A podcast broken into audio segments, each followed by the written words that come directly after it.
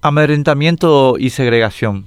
Dice el artículo 68 de nuestra Constitución que toda persona está obligada a someterse a las medidas sanitarias que establezca la ley dentro del respeto a la dignidad humana. La primera conclusión obvia es que las medidas sanitarias solo pueden establecerse por ley, nunca por decreto, y que estas leyes deben respetar la dignidad humana. Por ejemplo, Degradar a muchos paraguayos a ser ciudadanos de segunda clase en su propio país es lesivo a la dignidad humana. No solamente porque es evidente en sí mismo, sino porque lo dice nuestra Constitución en sus artículos 46 y 47. La ley de vacunas, la 4621, dice en su artículo 6 que todos los habitantes de la República estarán obligados a someterse a la inmunización contra las enfermedades prevenibles por vacunación con sujeción a los programas nacionales. Esta ley tiene muchos reparos, pero no me voy a detener ahora en ellos. Solo quiero señalar que los paraguayos estamos obligados a recibir inmunización contra enfermedades prevenibles por vacunación. Esta ley no obliga a vacunas que no prevengan.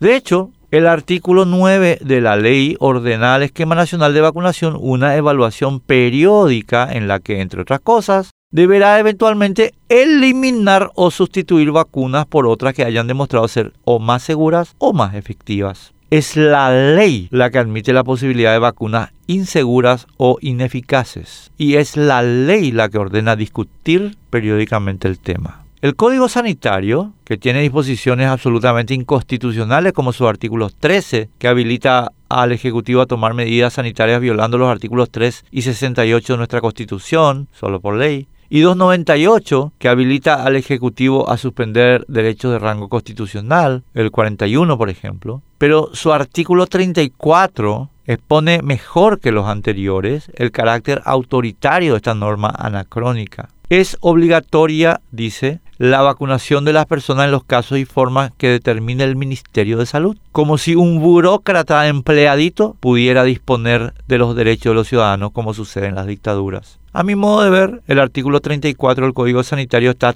total y completamente derogado por la Ley 4621. En consecuencia, en nuestra República sí podemos obligarnos a vacunarnos, pero no con vacunas experimentales. Sí podemos tomar medidas sanitarias, pero solo por ley y nunca por decreto, ni mucho menos por resolución. Y todo esto en el marco de una amplia discusión pública. Y no podemos segregar a paraguayos entre vacunados y no vacunados. No podemos establecer un apartheid que separe a los paraguayos, a los que algunos medios de comunicación aliados a empresarios como Norman Harrison tratan como si fueran de segunda. Hay que ser muy autoritario para pretender, como hizo Gladys Vareiro de Módica en su sentencia sobre este ROA, usar el artículo 128 de nuestra Constitución, el interés general prima sobre el particular, como excusa para derogar otros, con la ministra en completo acuerdo con el constitucionalista del fascismo, Carl Schmitt. Los nazis paraguayos esgrimen el artículo 128 para segregar, amedrentar y perseguir por las vacunas. La idea de que hay que amedrentar a quienes quieren discutir la vacuna anti-COVID y segregar a los que no tuvieron la oportunidad de acceder a ella o que no acepten vacunas experimentales es inaceptable para cualquier persona decente. Solamente gente muy